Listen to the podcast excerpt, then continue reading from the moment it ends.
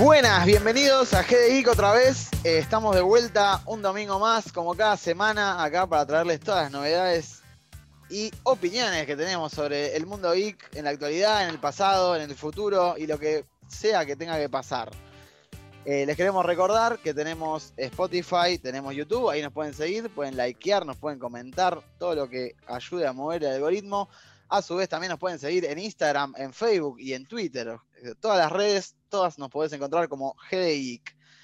En este programa en particular vamos a estar hablando primero del rey del terror, del señor Stephen King, polémico entre los escritores, ¿no? Pero amado por todos, sin duda, por todos y todas. Eh, en el segundo bloque vamos a estar hablando de una película argentina que se estrenó hace muy poco, y que le fue muy bien, de la productora que siempre venimos hablando, y no es ni, na- ni- Eh, no es ni más ni menos que La Odisea de los Giles, El Encaso, eh, muy divertida película, y ya vamos a estar hablando de eso en un ratito. Eh, así que bueno, sin más preámbulos, esto es GDI. Here's Johnny. Muchos han portado el título de Maestro del Terror, ¿no? Eh, tenemos a Poe, tenemos a Lovecraft. Exacto. Horacio Quiroga, no, Acá tenemos a Horacio Quiroga, ponele. ponele. pero Al que, está- sin- al que estaba en ISAT, el viejo ese de Alberto Ah, los la Laiseca. ISE, Alberto Laiseca. Alberto Sí, sí, sí, acá tenemos, tenemos nuestros exponentes, obviamente. Pero acá, en el mes del terror, GDIC se complace en presentarles la vida del maestro del terror, que sigue vivo, el- uno de los escritores más prolíficos, me parece, de la, de la existencia, de la historia. Estamos hablando ni más ni menos que de Stephen King, papá. Bien, Otro Esteban. Otro Esteban. Tenemos a Esteban. Spielberg, Esteban King. Y ahora tenemos a Esteban Rey. Esteban Rey. Esteban Rey. King. Especial Esteban Rey. Bueno, ¿qué, qué podemos decir de este hombre? Un escritor que ya tiene más de 80 novelas, va, entre novelas, de cuentos, nada, increíble, dos libros por año. Eh, Sí, sí.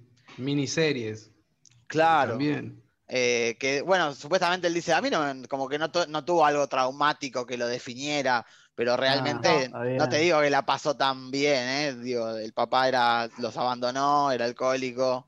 Sí, Lu. Sí, que iba a decir justamente eso, como que eh, el padre los abandonó, era alcohólico, pero la madre de él siempre lo apoyó mucho para escribir. Ahí está. Entonces, ellos pasaban muchas este, dificultades económicas y ella creía en lo que escribía su hijo. Eh, y la pasaban mal de guita, realmente. Supuestamente- no llegaban a cubrir necesidades básicas. Sí, en, en en algún momento la madre como que le, le pagaba 25 centavos, una cosa así, por, por las historias, re lindo, la verdad Sí. que Sí, Al sí, fin- sí. al final a, la ge- a los pibes nada más les falta estímulo, ¿viste? Para, para hacer las Yo creo que sí. Y ese pequeñina, quien nadie quería, creció y se convirtió en Stephen King. Tal cual. Y el, y el padre eh, era un escritor eh, fracasado, creo también. o Tal cual. Un, Ahí lo intento. Ahí lo Mirá, tenés. mirá si no tenés trauma, justo, al- alcohólico también. mirá si no él, tenés él, además de alcohólico, se dice que tenía Alto drogas. Sí, sí, sí, era sí. altojede. Sí, sí, Era se la dio. jede, Esteban. Claro, supuestamente, bueno, él, él empezó a escribir, no le estaba yendo tan bien, daba clases eh, de inglés para secundarios, más o menos como para llevar el pan a la mesa, vivía con la familia en un tráiler, en un remolque, ¿no? Como allá, bueno, para ellos es súper indigno, ¿viste? Porque tienen esos estándares de la gente bien. Eh, y bueno, con el, con el ojo del tigre, siempre presente, el señor Stephen King eh, dijo, yo voy a seguir, voy a seguir. Y justamente el- eh, su éxito más grande, que es Carrie, eh, Ah, él, él lo, lo tiró, lo tiró a la basura. No sé si leyeron eso, pero el chabón eh, no le gustó, le pareció ridículo, lo tiró todo. Y la mujer, Tabitha King, que es con la que todavía está, de hecho, eh, lo agarró, lo, lo ordenó más o menos y le pareció que estaba bueno, que lo tenía que terminar. Y fue su éxito, su primer éxito grosso, grosso, grosso, grosso, porque estamos hablando de plata copada. Eh, Otra copada, una adaptación de, de Brian Di Palma, ¿no? De Brian De Palma, loco, no es joda, no estamos Sí, hablando sí, de joda. no. Eh, y bueno, todo eso éxito repentino, bueno, ya venía bastante deprimido el chabón por no pegarla, ¿no? Entonces ya tenía esto de alcohólico. Eh, y bueno, con, con guita se sumó a la cocaína, ¿no? Que para, para, para laburar más, como en esa Sí, época no se estilaba, ¿no? Encerrarse en una habitación con, con siete bolsas, un, un paquete de Malboro y escribir, escribir, escribir. Cosa que no recomendamos absolutamente para nada. Pero bueno, le funciona a Stephen King, ojo. ¿eh? Para escribir sí. mucho, no estamos hablando de escribir bien tampoco. Escribir bien. Estamos A- a Bojack-. A Bojack no le funcionó. No le funcionó. En ese gran episodio. No, pero porque mezcló mucho. Pero bueno, Claro, mujer. Stephen- Mezcló mucho y llamó a dos personas, boludo. Stephen King era ordenado, ketamina, cocaína, faso, escabio. Sí, equilibraba. pucho, Sí, sí. equilibrado ahí, No. Faso no, todo, todo arriba, todo arriba, todo arriba. Ah, todo bien arriba, Juan. qué todo allá? duro, los 80. Ah, amigo. duro, duro. Los ah, bueno, 80. víctima de su contexto también, ¿no? Stephen Claro. King, elegiste una muy mala época para caer en las Pegártela. adicciones. O Claro, buena. pero, pero bueno, muchos, eh, buena. hoy en- que es discutible, ¿no? Muchos dicen como que cuando dejó todo, cuando se rehabilitó, eh, dejó de escribir igual. eh, lo cual es un mensaje de mierda, pero bueno. Bueno. Pero puede ser real. Puede ser, miralo a puede ser real. Charlie. Charlie está mismo. rescatado ahora y no pega un tema, pa. Pero bueno, si para, para, si perdés la, está bien, eh, capaz que perdés la, la, la, la- la- la pasión por la escritura o por el miedo, pero encontró paz, capaz, qué sé yo. Es como Claro. que ya importa tiene la, la paz de guita, Stephen King. Queremos, Ya la- queremos que escriba. pero ya No tiene, tenga ya tiene la guita. lo lamento. Ya la juntó en pala, Ya listo. la juntó en pala y la sigue juntando y no la va a parar de juntar porque tiene miles de adaptaciones, eh, miniseries, eh, historietas, eh, películas, eh, lo Además que es sea. una marca registrada. Vos pones Stephen King en cualquier lado y te La gente asegurás la va a ver. Un Sí. cupo en las entradas, es así de corta. Y sí. Remake, Invención, adaptación, inspiración, lo que quiera. Dice Stephen King, yo voy. Pero bueno, el chabón escribe y escribe y por eso es tan criticado en el mundo de los escritores, porque sienten como que es un chabón que, que hace eh, salchichas, ¿no? Hace patis el tipo. Es el, ma- es el Bueno, pero alguien tiene McDonald's. que hacer, Y alguien sí, del tiene que hacer los patis. Alguien tiene que hacer los patis del terror. ¿no? claro. Además, yo siempre pensé que Stephen King es un escritor que tiene un perfil más de guionista, porque si vos analizás su forma de escribir, es muy visual y es muy este, simplista, si se quiere, es muy reduccionista a la hora de escribir. novelera. Es, ver- es verdad lo que es como, Es, es- es- Muy es- guionista es el tipo. visual, pero también es cómo lo transmite, porque a veces las imágenes que te pinta, eh, si las filmaras, no son tan impresionantes como él Bueno, te las hace sentir. Es la ¿no? discusión de siempre, ¿no? es la siempre dificultad. Mejor que el libro que, digamos, que la película. Y todos comemos la película y a veces las adaptaciones están tomadas muy libremente, pero el Stephen King te crea cada atm- atmósfera cuando, cuando escribe cada Sí, párrafo y demás, que sí, es y todos acá. Te es super una mete. escena de película, claro, tal cual.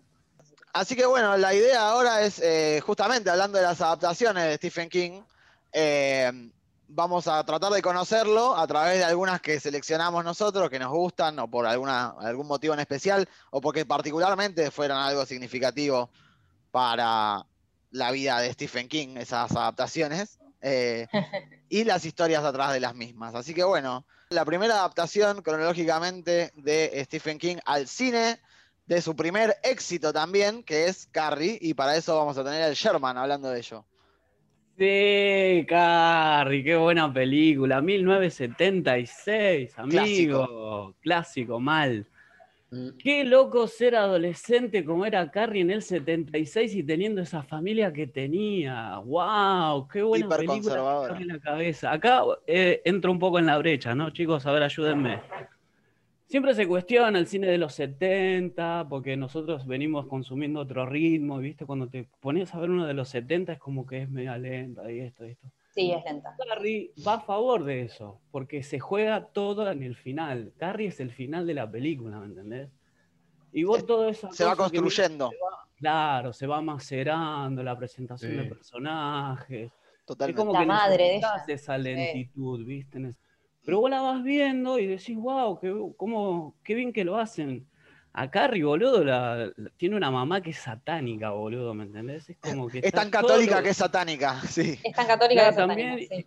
también de la película tiene muchas aristas porque es una crítica a la iglesia, a los jóvenes, este, a la sexualidad, todo en el contexto, obviamente, de Carrie es víctima de su contexto. No, no, obvio. eh, 1976. Se habla de la. Ojo, se está hablando de la menstruación. eh, Obvio, tal cual. Y es, y- y es re- resarpado para la época y más de, de un escritor Y ¿no? que- bueno, y popular. acá llega uno de mis directores favoritos, Brian De Palma, que se juega todo. Yo creo que el loco la, la- la habrá hecho con esa intención también. Porque te tenés que jugar todo, que también está lleno de clichés, ¿no? Porque si vos te Sí, pones a analizar la película, es cliché, cliché, cliché, cliché. Hay cliché. bullying. hay- Pero el Hay bullying, eso es mucho actual. bullying, pero el chabón, hablando en términos de producción, sabía que todo estaba en la escena final. Vamos a poner toda la torta ahí, o el poco Claro. presupuesto que tengamos, vamos a poner en la fiesta, en la, en el- en la noche del prom, ¿no? Que lo vemos en infinidad de películas, el bailecito careta que van ahí, que Es esto, tan que lo importante para la sociedad estadounidense. Para la cultura norteamericana. El rey y la reina. épocas, ¿no? El rey y la reina, claro, ¿viste? Y ahí el chabón se la juega. Y acá quiero hablar un poco de, en temas de producción y cámara. Cómo ya Brian De Palma ya nos venía adentrando en este mundo de las cámaras, ¿no? Porque en el final vos ves montaje paralelo y pantalla partida, que no se veía antes Es en, verdad. en las películas de terror. Otro de los pecados que hace este Brian De Palma es que le roba a Psicosis el cuchillito. Uy, uy, uy, se lo robó. Una vez está bien, dos ya. Dos ya, veces ya, amigo, te zarpaste. Pero bueno, también, qué sé Se yo, lo hay que roba comer. lindo. Bueno, Se hay, lo que comer, No se lo hay que roba, se comer. lo roba. Chabón se quiso asegurar el guiso, ¿viste? Vamos a poner el sonidito de psicosis y así la gente me viene a ver. Y bueno, y la película es eso, es el final, ¿no? Pero hablemos de Carrie. Carrie es totalmente una chica, este, Marginada. Sí. y ahí la mina le viene la menstruación, ¿entendés? Y, vos de- y la vida piensa, me estoy muriendo porque nadie le dieron. Nadie la ESI sí. no llegó, la ESI no llegó ahí todavía. No. Nadie No me llegó la explicó ESI a nada. Carrie.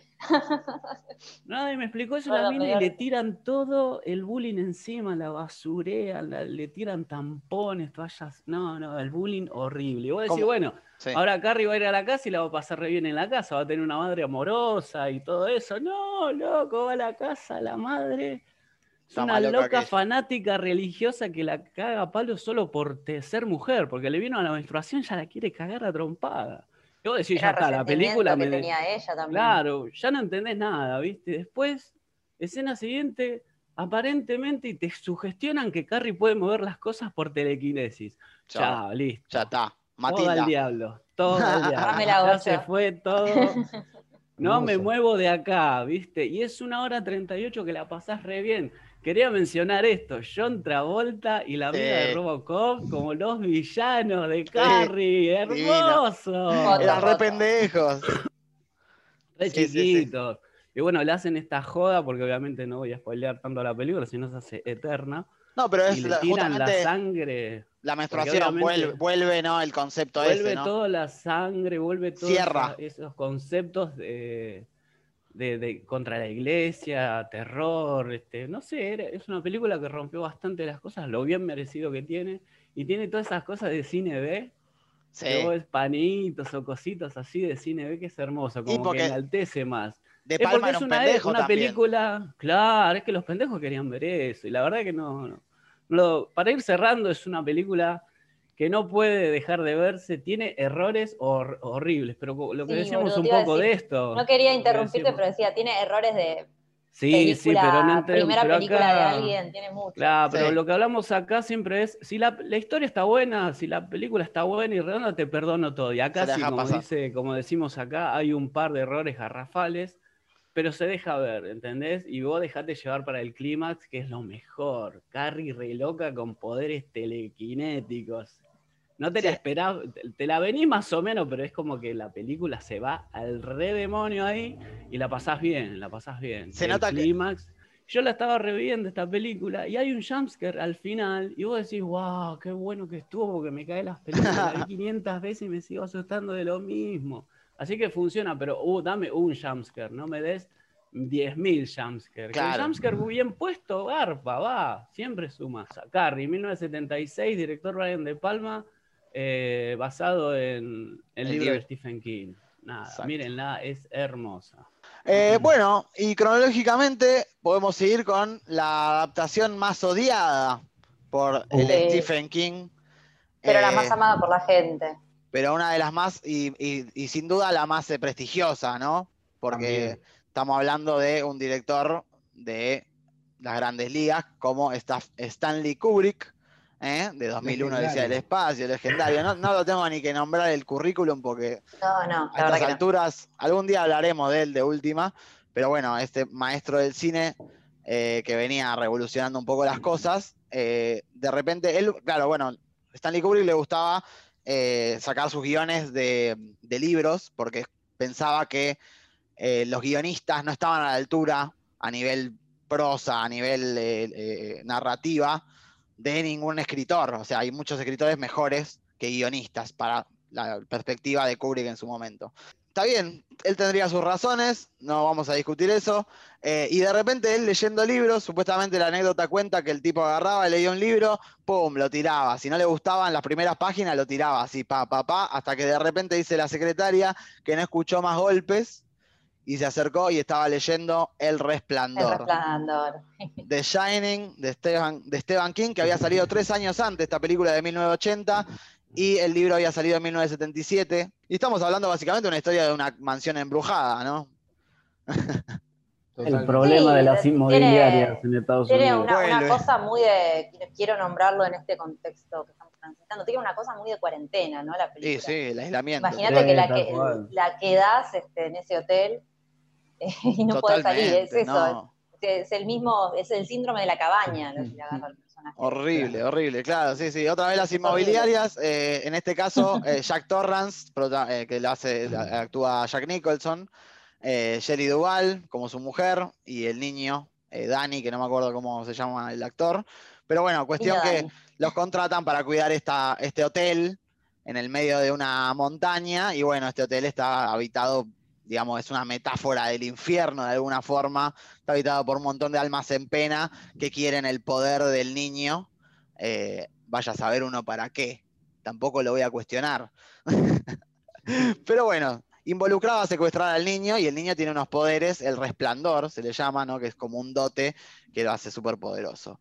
Eh, no voy a hablar de la película porque la podrán ver, la pueden ver. Eh, lo que voy a hablar es de, cómo fue hecha y por qué no le gusta a Stephen King. La historia no es tan desesperanzadora como la de Kubrick. Kubrick es muy psicológico, Kubrick es muy racional y la película... Es muy fatalista. Claro, Fatalista. va por el lado de- el padre ya es un enajenado desde el principio, digo, no es que no es que lucha contra los fantasmas que lo influencian para matar a su familia, ¿no? El chabón es un psicópata de mierda que por un trago de alcohol, claro, va a matar a a su familia. Que no está mal, No lo pero- juzgo, ¿eh? No lo juzgo, no lo juzgo. no claro, Sin televisión y sin cerveza. claro, Jack Nicholson pierde la cabeza. Tal cual. Así que bueno, claro, la película para, para el, el concepto del libro, y eso es muy loco, porque una misma idea puede ser interpretada de dos formas distintas, y de eso se trata, ¿no? Hacer una obra y, y mostrársela al mundo, ¿no? Que cada uno interprete como quiera. Bueno, a Stephen King no le gustó cómo fue interpretada su visión. eh, para él era mucho más familiar la historia en el sentido de, de- de- de la paternidad, eh, la lucha contra el- el- el- lo que te pasa cuando estás aislado y, y las adicciones. Eh, y bueno, no le gustó. Eh, me- lo- pa- detalle del resplandor, ¿no? Eh, constantemente Kubrick cambiaba el guion, traía todo el tiempo guiones nuevos. En un momento Jack Nicholson dice, yo ya ni leo el guion que tengo. Espero que me den el nuevo, porque todos los días cambia algo, ¿me entendés? Claro. Eh, y los tenía todos, eh, bueno, así era Kubrick, ¿no? Un maldito enajenado, eh, resentido social. Sociópata, Hay que decir la verdad. Sí, sí, que se la agarraba con los actores y principalmente con las actrices, porque a Shelley Duvall la hizo Shelley pasar, Duvall la volvió loca. La volvió loca mal y lo ves en el documental, el chabón no tiene ningún empacho en, en tratarla mal, mal. Sí.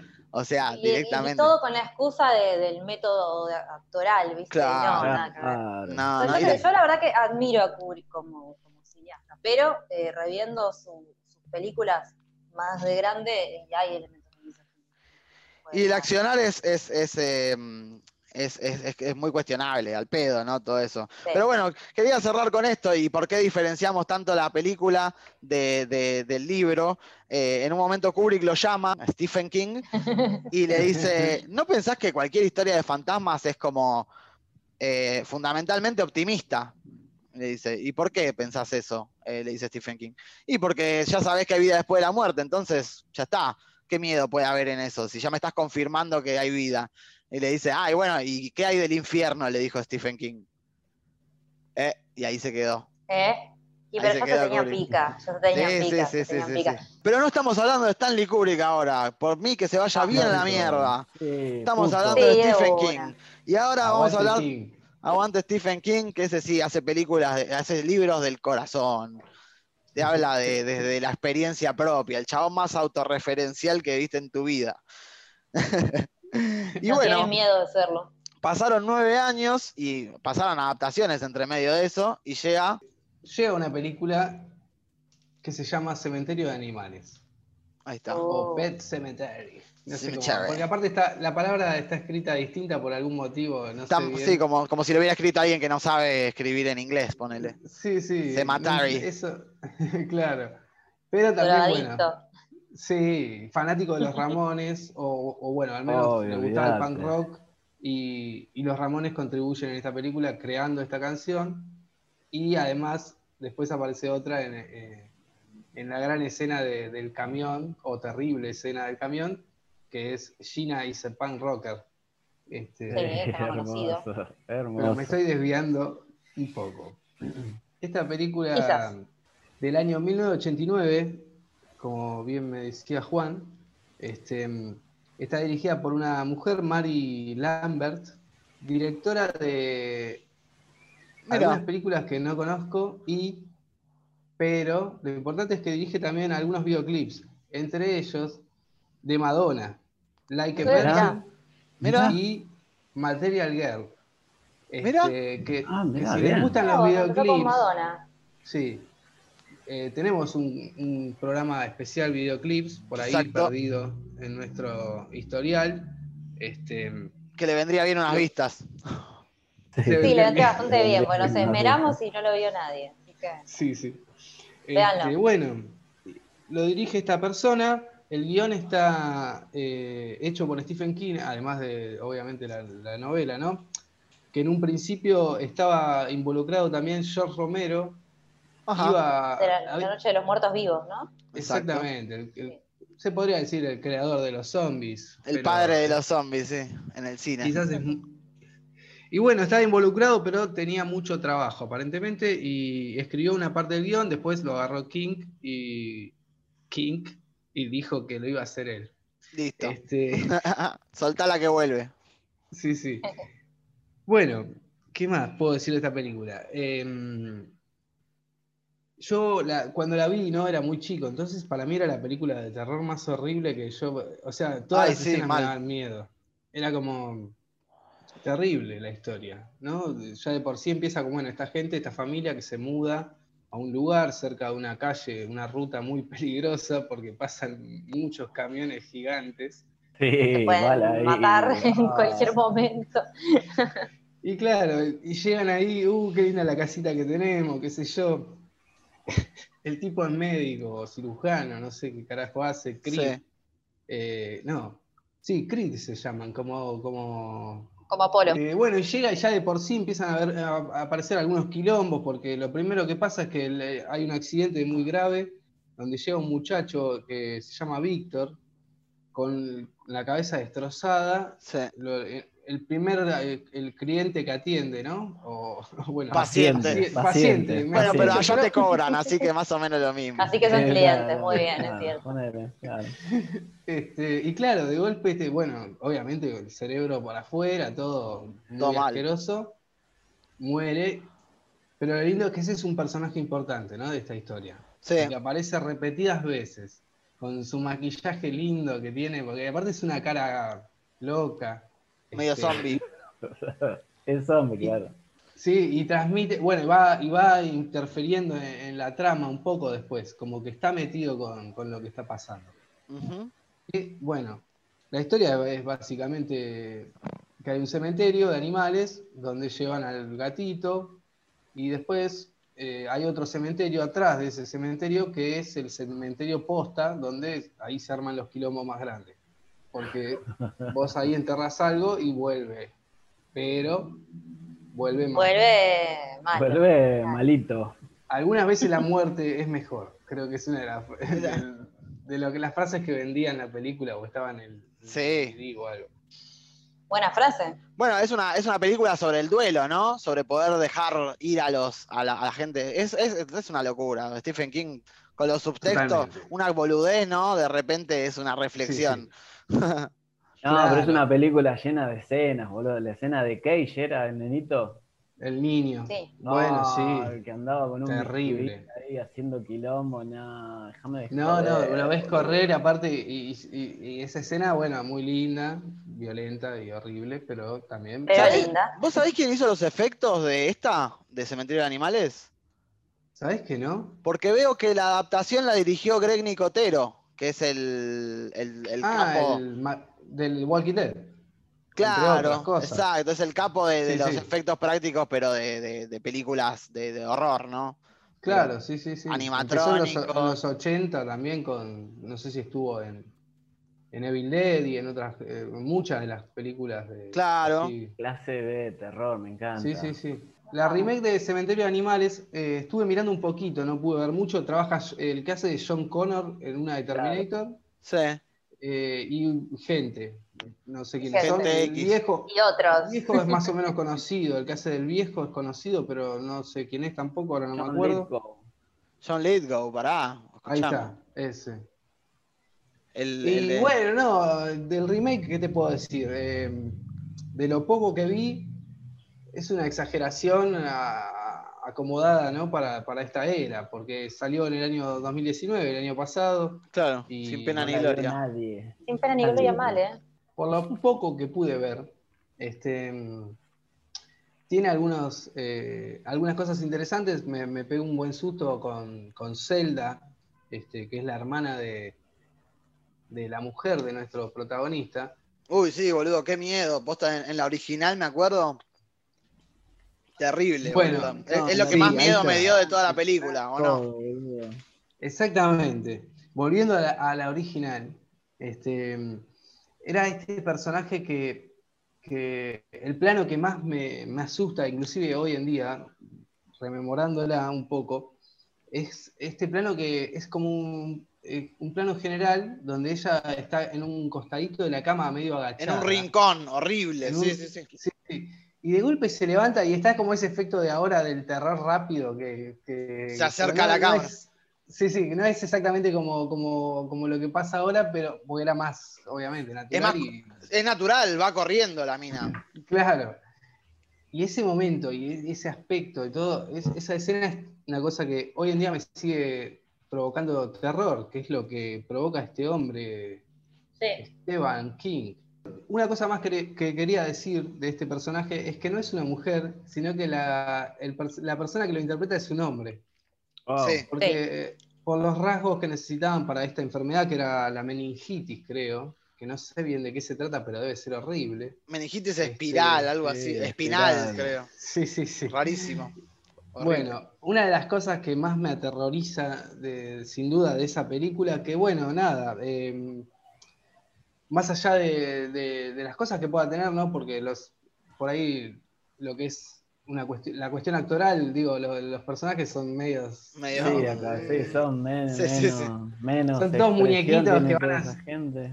Sí, sí, sí. Pero más allá de, de todo eso, eh, me quedo con, con ese, con ese horror que, que provoca en, en- en determinados momentos que, que- que me marcaron desde hace muchísimos años. Sí, olvídate, no, de pibe no la podía ni ver, boludo. Me costaba mucho.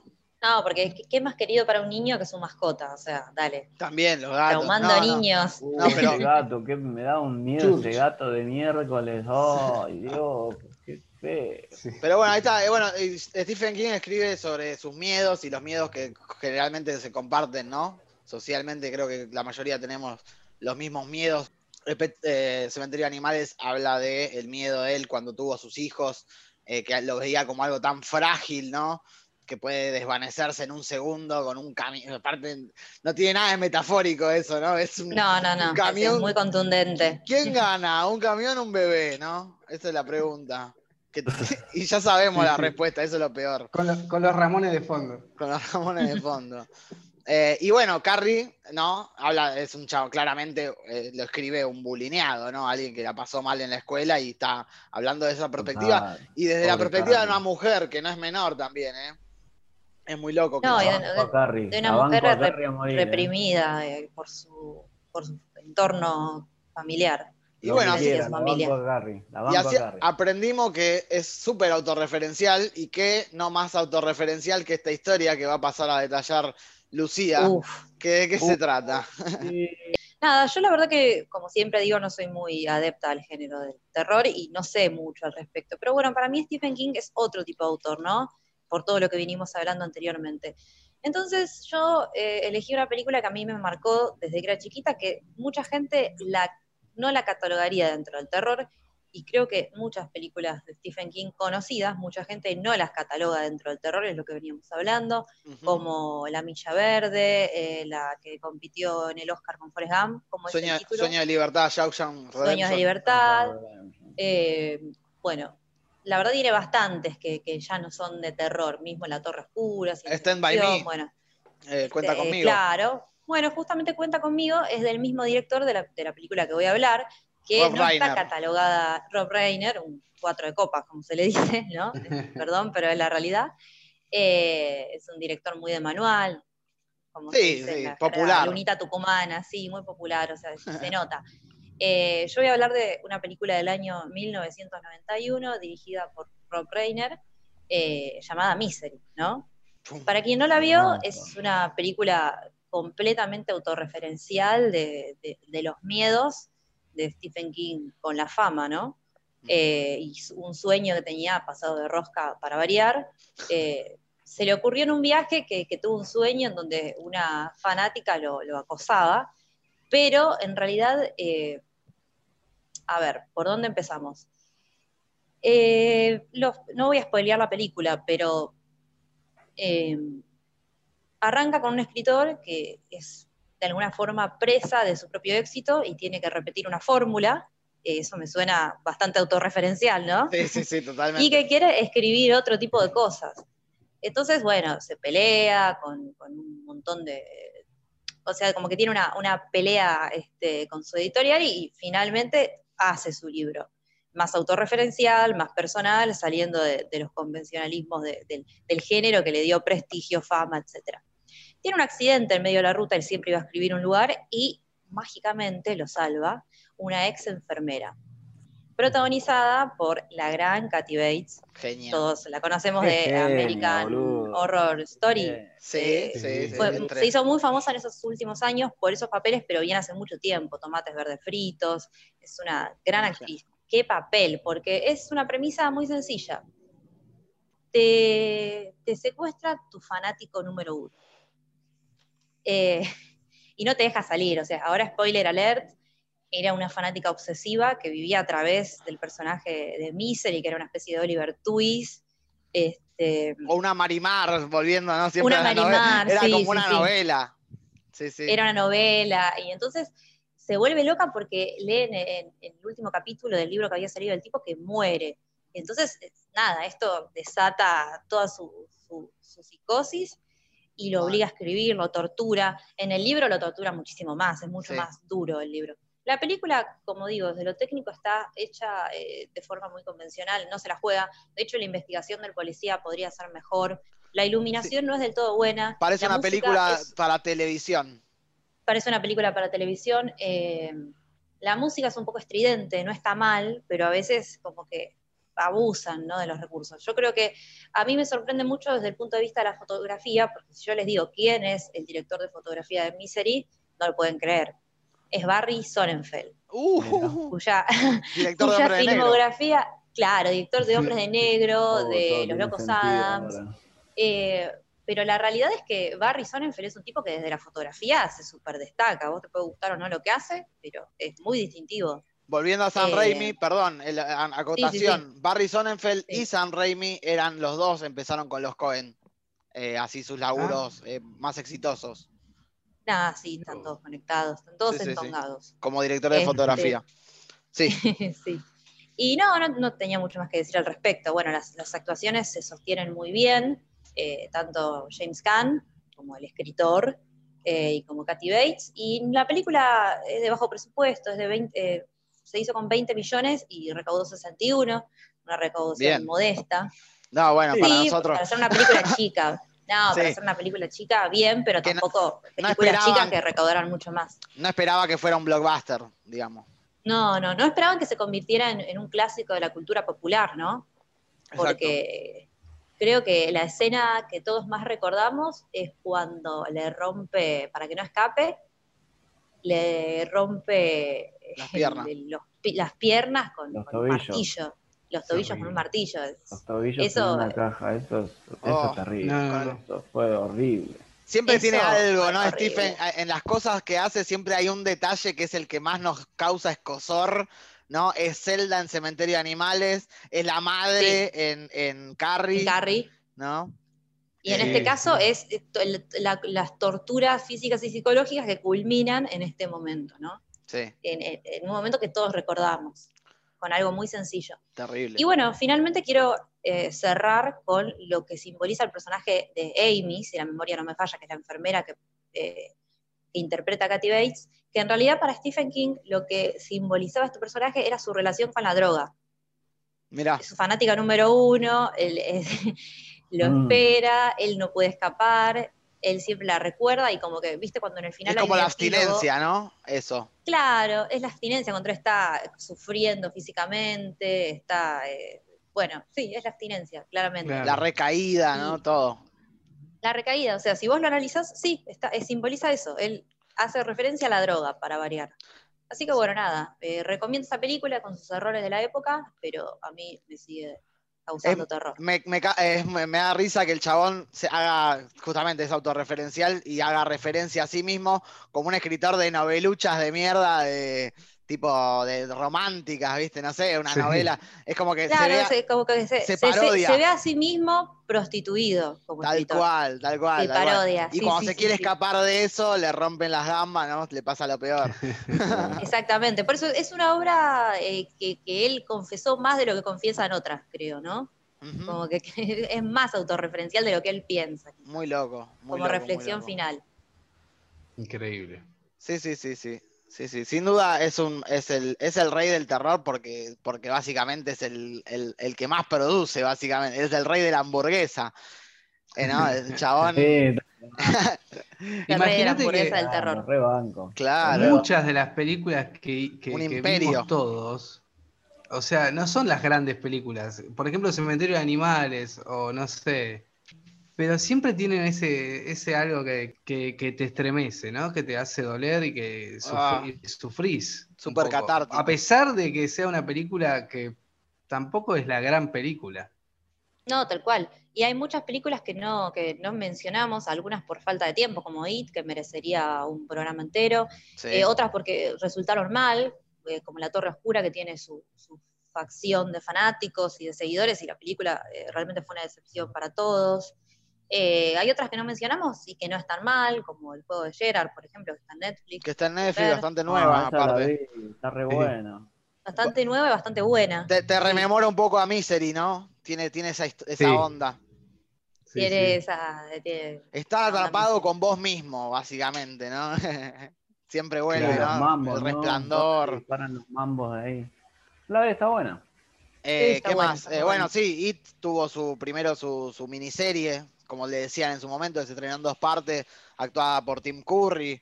Eh, después, eh, bueno, apareció Muschetti con su adaptación, nuestro querido representante argentino en Hollywood. bueno, nada, este tipo es un maestro, ahora. o sea, básicamente para él, eh, la, la droga de verdad para él es escribir, boludo, porque el chabón eh, no tiene dificultades, eso es lo más impresionante del tipo, que eh, él, eh, él ve a la esposa, la esposa es escritora y sigue siendo, después de que la ayudó con Carrie y lo bancó en todas, sigue siendo la que consulta para todos sus libros. La primera que lee sus libros es la mujer. Como The Wife con Glenn Close. Claro, Imaginen que, claro. que The. Wife es, es, es Stephen King con la Claro. esposa. Sí, sí, que sí. en realidad era ella la que escribía todo. Antes era la mujer, Terrible. era- antes era la madre la que le leía los cuentos, mm, mm, mm, un poquito Claro, de Edipo por eh, ahí. hay un Edipo ahí, eh. Nunca Edipo, falta. En el horror nunca falta. Tal cual, tal cual. Este tipo es, es un fenómeno total. Sí, yo leí este, Carrie y Misery. Este, que los leí obviamente después de haber visto la película, porque fue lo primero que me llegó. Este, y, la- y- y lo que me pasó es que me sorprendió porque es, es todo tan bueno que, que todo funciona muy bien. Claro, por más diferentes que hayan sido a veces las adaptaciones para sus expectativas de él como autor, son películas que, se bancan, ¿entendés? O sea, se la bancan todavía en el tiempo y Son- se rescató lo más importante del libro. O sea, Son obras independientes en sí mismas. Eh, a, él, a él siempre le, le critican los finales, pero ¿por qué? Porque el chabón es más una experiencia que hay que transcurrir, ¿no? Es, es leerlo, es, es, Claro. eh, es atravesar la historia. Me acordé de algo. ¿Sabes que yo una vez hace muchísimos años, ni sabía, creo, quién era Stephen King, alquilé un- una película en VHS que eran dos VHS. La película se llamaba Apocalipsis. Uh, Y, y está basada en un libro, creo que es el libro más, Más largo, largo. de, de Stephen King. sí. Este, la verdad que la película no me acuerdo nada. Imagínate que eran dos VHS. No, no sé ni si, ni si lo terminé de ver. Era una locura y aparte con todo esto que hablamos, ¿no? Bajo presupuesto, que quizás, capaz que el libro está buenísimo. No tengo idea. Tampoco. Claro, claro, claro. Pero me recordé eso, la- lo alquilé por el nombre y la tapa. Era una tapa loca, con colores Sí. fuertes, rojos. Y habría que verla de nuevo para, para ver el especial de, de Fin del Mundo que vamos a hacer en algún momento. Claro, eh, Sí, te sí. digo que sí, ¿eh? Te digo que sí. Adelanto, adelanto eso. Y no, y me acordaba de esto de los finales, porque tiene esto, ¿no? Que está, a veces se va como para el lado medio metafísico, ¿no? O bueno, o No, sí, metafísico. o, sí, sí. o- no, el tema fantasmas, o el tema. No hay un final en sí, ¿no? o el final no se sabe cómo es tampoco. La muerte, digo, también es, es extraña. Sí, sí, Sí, pero igual él, él en sus finales elige creer que hay algo más allá después de la muerte, ¿no? Claro. yo creo que tiene hay, un, hay un poco de, de, de cristian, de, de- de la formación católica de él, ¿no? de misticismo, de- y de- que viene de la formación católica de él cuando era chico, tal cual. Estoy Tal cual. El chabón es, eh, pero bueno, vive en su fantasía, ¿no? El tipo escribe su realidad y compramos, compramos porque es así el tipo, por eso es popular, digo, es el que es el que sabe lo que la gente le tiene miedo. máquina de hacer chorizo. Claro, la máquina, tiene la máquina de hacer chorizo y la chancha. Y el criadero de La chancha. máquina de hacer chorizo de terror tiene. Claro, la chancha y lo veis. Chorizo del terror. Y también tiene un perro y un auto. O sea, imagínate todo lo que nos queda afuera. Uy, sí. Uy, sí, bueno, hacemos parte 2. ¿no? Parte 2, No, boludo. no. Pero, Pero digo, bueno, tiene un esta- montón de cosas. Esta es la data para Sherman que seguro le va a gustar. Cuyo, ¿te acordás? El San Bernardo asesino. Uh, Cuyo, Bueno. el San Bernardo. Stephen no se acuerda ni cómo lo escribió de lo drogado que estaba. Me encanta, Básicamente. me encanta. Seguro que vendió millones. Veo millones. Un perro ensangrentado. Veo millones. Alguien ¿Y dijo. será, eh, será el mismo que el mismo perro que interpretó a Beethoven? Para los que no saben, Cuyo es una película donde un perro, San Bernardo, mata gente. Ah, vos ya lo dijiste. Pero, Pero bueno, pero para que no le pero bueno, claro, para remarcar, para el que no escuchó, En el juego de Eh, Gera lo aparece también. También aparece. Para mí es el mismo San Bernardo que llaman siempre. Para pero Sí. ya está re muerto ese San Bernardo. Pero Bueno, lo pero Beethoven y en el Cuyo cementerio. salió en la Ah, misma, claro. en los mismos años. Y en cementerio también. Lo mandaron al cementerio de animales y lo revivieron para Cuyo. Y bueno, nos queda un auto, un perro, extraterrestres, eh, vampiros, hombres lobo. Escribió todo este chabón. Zombies, bueno, Cell es medio de zombies, la niebla y cosas interdimensionales. Un maestro, boludo. Tocó todos los, los- los clichés del terror habidos y por haber. Eh, y bueno, es cuestión de agarrar, comprarse un libro. Ahora hasta lo pueden Y descargar leer. de internet y leerlo. Y si no, verte una película que va a ser distinta, pero también va a ser linda, seguro. Eh, para este mes del terror hay más de una para revisionar, me parece, ¿no, chicos? Tal cual. Claro que sí. Sin duda. Así que bueno, nos estamos viendo en el próximo bloque que vamos a hablar de una película argentina que nos gustó mucho de este último tiempo que se llama La Odisea de los Giles. Bueno, les recordamos, eh, tenemos Spotify y YouTube, ahí nos pueden seguir, likear, comentar. También tenemos Spot, eh, también tenemos Twitter, Facebook y de Instagram, que ahí nos pueden seguir y enterarse de todas las novedades y los próximos programas. Nos despedimos. Chau, chau.